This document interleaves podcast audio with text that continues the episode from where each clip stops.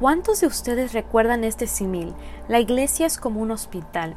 Si te pregunto cómo es eso, estoy seguro de que tal vez todos nos hemos dado cuenta de que los hospitales son el primer lugar a la cual muchos acuden cuando llega problemas en el cuerpo físico que producen reacciones dolorosas, la cual el cuerpo humano a veces no puede soportar. Con tantos avances tecnológicos que vemos en nuestra sociedad y al ritmo tan avance que vemos hoy en día, el alivio del dolor hoy en día puede ser removido tan instantáneamente. Con una simple inyección de anestesia hoy en día cualquiera puede aliviar todo tipo de dolor físico. ¿Cuántos de ustedes lo creen también?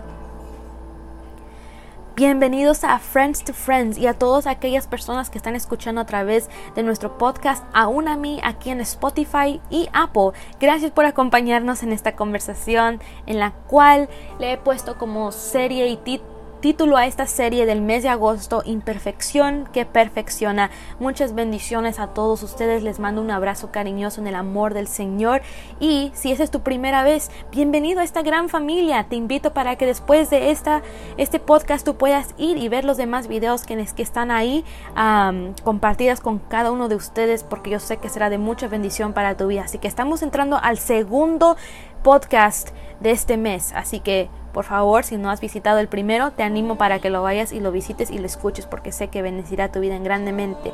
Y para los que están aquí, juntos conectados nuevamente, bienvenidos. Si estás en tu casa, estás trabajando, estás para ir a la escuela, de verdad me alegra mucho que puedas tomar este tiempo para poder escucharte lo que el Señor quiera hablar a nuestras vidas en este tiempo. Así que vamos, sin más preámbulo, entremos a la palabra del Señor. Y quiero yo empezar aquí y poner una pausa, porque antes de sumergirme más profundo, quiero que pensemos por un momento en una conversación en la cual probablemente hayas tú tenido con alguien. Ya sea esta persona se ha acercado a ti porque sabe que tal vez tú eres alguien capaz de entenderlo, escuchar, de animar, abrazar la necesidad de aquella persona que ha acudido a ti para poder confiar en ti, sus problemas, sus cosas muy personales. Y si alguna vez has tenido a alguien así que se ha acercado a ti, identifique si alguna vez en esas conversaciones, la cual tú has tenido con aquella persona, te han dicho lo siguiente. Querido amigo, amiga, mira, me siento que nací como un accidente. Mi nacimiento no fue planeado. Para serte honesto, mis padres nunca me quisieron. Fui abandonado por mi padre, abandonado por mi madre. Crecí sin un padre o tutor que pudiera mostrarme amor. No encuentro la aceptación de nadie. Tal vez siento que soy una carga para todos y ya no vale nada mi vida. En ese sentido, ¿alguna vez has tenido esta conversación con alguien?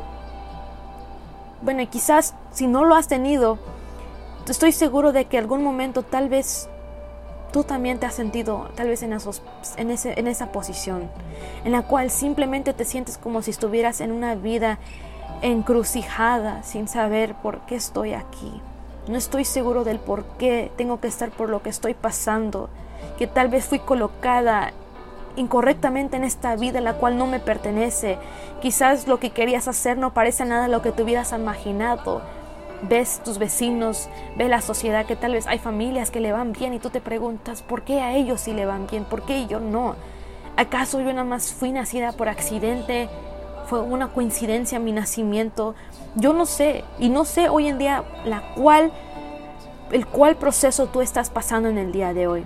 No sé lo que te estás enfrentando. Puede ser que ayer todo pareciera bien y hoy en día te chocó con los problemas y boom, otra vez te vino una prueba fuerte. Y tal vez no estoy seguro lo que estás pasando, no sé tu dolor. Y en las últimas dos semanas he estado compartiendo sobre la imperfección que perfecciona. Es una serie en la cual, como dije antes, Dios últimamente en esos tiempos ha estado golpeando muy fuerte con su palabra a mi vida, ante todo. Y es mi oración que pueda bendecir tu vida, porque mira, quiero yo leerte, para yo continuar con este mismo tema, quiero yo leer Gálatas 1, 15 al 16 que dice así. Pero cuando Dios, que me apartó del vientre de mi madre y me llamó por su gracia, tuvo el agrado de revelar a su Hijo en mí para que yo pudiera predicarlo entre los gentiles. Mi respuesta inmediata no fue para consultar a ningún ser humano. Y mientras yo meditaba en esta palabra, recordé una conversación que tuve con mi papá hace unos años atrás. Cuando yo era más niña, nunca tuve realmente la, esa costumbre de poder demostrar el afecto físico hacia mis papás. Y para los que me conocen un poquito más de cerca, que conocen mi familia, pues saben, oh, pues no, se, no parece ser así, Lupe. Y, y bueno, yo quiero serles sincera, mis papás, yo siento el amor de ellos, el cariño, siempre han estado ahí en, el respaldo, en los estudios, en cualquier cosita. Simplemente eh, ellos no estaban acostumbrados a demostrar el abrazo físico, el beso físico a la mejilla. Y como te dije, yo sabía que mis padres me amaban, pero esa falta de afecto físico apenas estaba muy presente en, nuestras vidas. Y fue cuando llegó, Jesús a nuestra vida. Empezamos como que a ponerlo en práctica como familia y demostrar eso. Sin embargo, a medida de que, a medida de todo eso, cuando yo ya estaba creciendo, ya entrando a mis edades de más juveniles, ya siendo un joven adulto, mi padre un día me abrió su corazón. Y esto va con lo que yo había mencionado al principio, que él fue esa persona que él típicamente no es de las personas que abren sus corazones a las personas, pero en esta conversación en particular un día me recuerdo muy bien que estábamos juntos y un día abrió, mi, abrió su corazón y me dijo, hija, estoy orgulloso de ti. Orgulloso porque a pesar de todo lo que hemos pasado como familia, has permanecido firme en tu fe, que la cual eso me ha animado para yo ser una mejor persona. Estoy agradecido por cada uno de mis hijos, pero te voy a decir algo, hija, que cuando yo era niño, yo nunca recibí ese amor de un padre o de una madre. Fui abandonado cuando era un niño desde la edad de siete años. Mi padre vagaba por las calles pidiendo comida. Y, y eso hablo de mi papá, no, no soy papá de mi papá, para los que están, aquí escuchando. Y mucho menos para responsabilizarse de sus hermanos, quien los miraban y él iba en búsqueda de cualquier sobre de comida para poder alimentar a sus hermanitos. Y en un momento esta siguiente oración que él dijo en nuestra conversación literalmente quebró mi corazón en pedazos porque me dijo, nunca, en sí nunca fui considerado en, en nacer, no estaba en los planes para yo nacer. Y como hija pues la verdad, pues sí, como todos duele. Y, yo quisiera, yo en, ese momento que estaba al lado de él, como les dije, no era de mucho afecto físico, pero por dentro quería yo de alguna manera entrar a su corazón y poder decirle, papá, no es cierto. Quería que él supiera que aunque nunca vivió la mejor vida, trabajar tan duro durante muchos años para convertirse en el hombre exitoso en el que se convirtió fue porque alguien mucho más alto que la autoridad humana lo llamó para estos tiempos. Y esto es Jesús. Yo sé que Él no fue coincidencia su nacimiento y es lo que Él quería que entendiera, de que Jesús, a pesar de las declaraciones humanas, no tienen poder contra el poder que tiene Cristo sobre nuestras vidas. Y no hablo monetariamente cuando hablaba del éxito de mi papá, sino tampoco ni por ser perfecto, porque como seres humanos nadie, nadie va a llegar a ser perfecto o llegar ni siquiera a ese nivel de tener perfección pero porque Dios estaba mirando a la persona más calificada, menos calificada, perdón, para ver algo mucho mejor. Jesús. Jesús fue el que vino.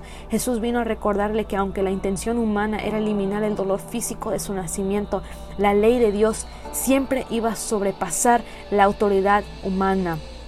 Quiero que consideres esta segunda declaración. Esta declaración es hablada un poquito más en los términos científicos al producirse un ser humano dentro del cuerpo de una mujer. Y quiero que escuches, cada célula de, tu cuerpo tiene un sello genético único, ya sea que te tomes una célula viva de, lengua o del dedo de pie, contiene en eso un sello de identidad. Desde el momento en el cual un esperma se encuentra con un óvulo, las células que comienzan a multiplicarse llevan su propio código genético diferente de la madre. Por tanto, el feto no forma parte del cuerpo de la mujer, es un individuo separado con su propio código genético. Si fuera parte del cuerpo de la mujer, tendría el código genético de la mujer. Pero ¿por qué te cuento esto? ¿Por qué esto es tan significante?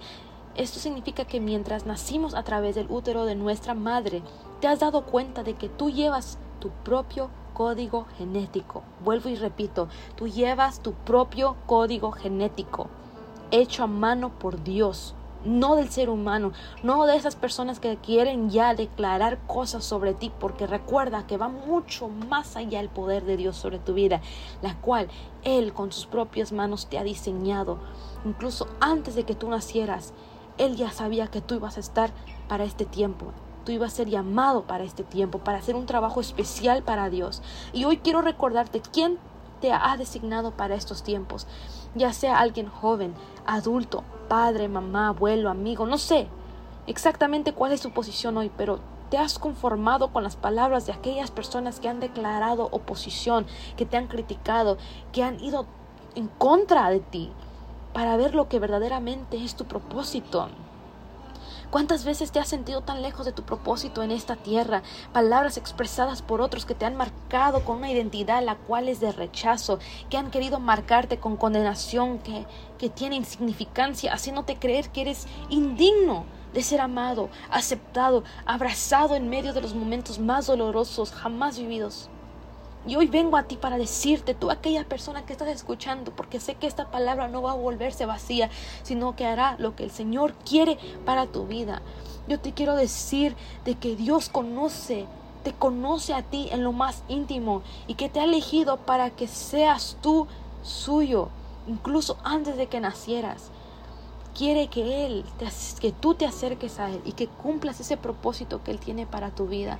En los últimos videos yo compartí sobre el apóstol Pablo y al tener este encuentro especial con la presencia todopoderosa del Señor, nunca se hubiera imaginado de ser elegido por Dios, la cual Él fue esa voz de Dios, un instrumento usado por Dios en la humanidad para muchas naciones. Tras su conversión, Dios lo llamó directamente comisionado para que predique las buenas nuevas a los gentiles. Y en aquellos tiempos, en esa época en la cual Pablo era y vivía, los cristianos de Judea solo sabían lo que la gente decía que el que había perseguido a los creyentes ahora predicaba la fe que había tratado de destruir. Y estamos hablando de Pablo. En lugar de dudar la credibilidad de Pablo, las iglesias de Judea habían creído y glorificado a Dios. Su nueva vida había ha sido asombrado a tanta gente y Dios fue alabado porque solo Dios podría haber convertido a este celoso perseguidor de cristianos en un cristiano él mismo. Imagínate, yo no me pongo a pensar en la vida de Pablo, como este varón de Dios Imagínate, él fue conocido por todo mundo, una persona que iba tras los cristianos. Y cuando llegó Jesús a su vida, él se convirtió al Señor. Y imagínate, no creo que ese, esa conversión fue fácil. No fue de un momento a otro que ya todo el mundo lo aceptaba. Mucha gente dudaba que si era verdad lo que decía. Pero recuerda, aquel que te ha llamado, que aunque, aunque la gente te lo diga, si Dios te ha puesto aquí para este tiempo es porque Él sabe y conoce de que tú has sido escogido por Él para ser la portavoz para esta generación, para tu familia, para tu comunidad, para aquellas personas que te han dolido, para que tú te levantes y des una palabra de ánimo a aquella persona que necesita.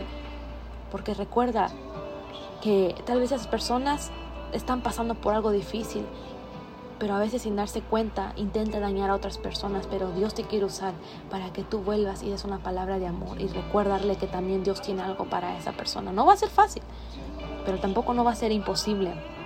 En otras palabras, es posible que, no hayamos tenido un cambio tan dramático como Pablo, pero imagínate, siendo él un perseguidor de cristianos, siendo considerado probablemente el, menos usado por Dios, Dios sabía que había un propósito mucho más alto que aquellos que habían afirmado ser verdaderamente judíos cristianos religiosos, que simplemente tenían un título de cristianos oscurecidos.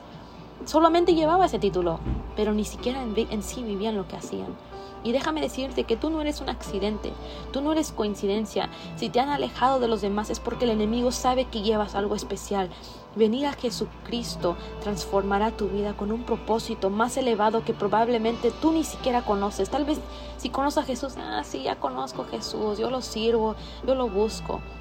Pero cuando tú saboreas la palabra de Dios y lo recibes de todo corazón, vas a ver que lo que llevas en ti es algo más especial de lo que te imaginas. Y hasta que tú entres en intimidad para conocerlo, nunca vas a saber lo que es verdaderamente conocer a Jesús en intimidad.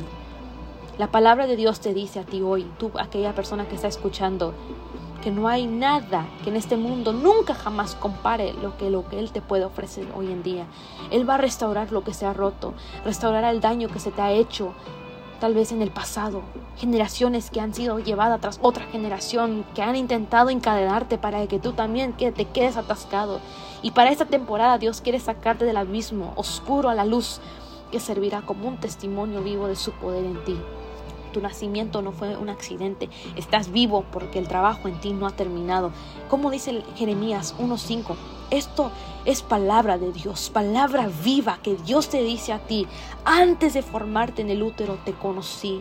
Antes de que nacieras te aparté tu nombre profeta de las naciones. En otras palabras, recuerda, tú llevas tu código genético único, la cual servirá con gran propósito de parte de Dios. Dios promete estar contigo cuando entres en el campo de batalla. Él estará contigo cuando tus sentimientos de incompetencia parecen alejarte de alcanzar tu propósito.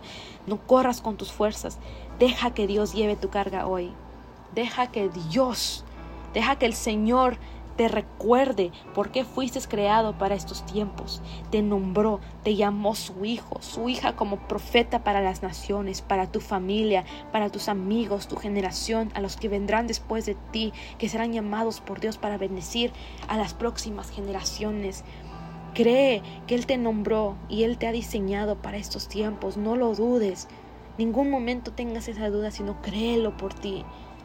Créelo. Como dije, no va a ser instantáneo. Pero si Dios lo ha dicho, ¿por qué no ha de creer? Darle una oportunidad. Y si esa es tu primera vez y tal vez no sabes cómo acercarte a Dios, solo se trata de ser tú sincero con Él. Hoy en día tantas personas buscan de cómo poder ser profesionales en su manera de hablar al Señor y Dios no dice eso. Más que manos capaces, Dios busca los corazones dispuestos, corazones dispuestos que doblen las rodillas y que sean sinceros con Él, porque dice su palabra que corazón contrito, humillado, Él no despreciará, sino que es lo que Él desea.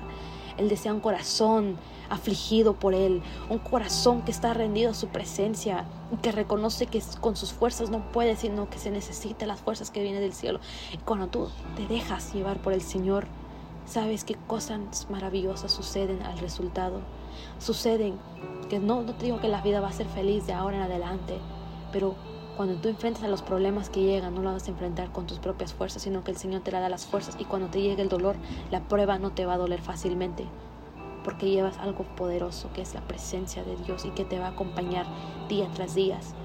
Así que cree que para este tiempo fuiste llamados, pero primero abre tu corazón. Deja que Cristo entre. Él quiere conocerte y Él está a la puerta de tu corazón hoy en día, amigo, amiga, que estás escuchando. Dios te bendiga grandemente. Te mando un abrazo en el amor del Señor y, y estamos orando por tu vida, tú aquella persona que está escuchando. Dios te bendiga grandemente.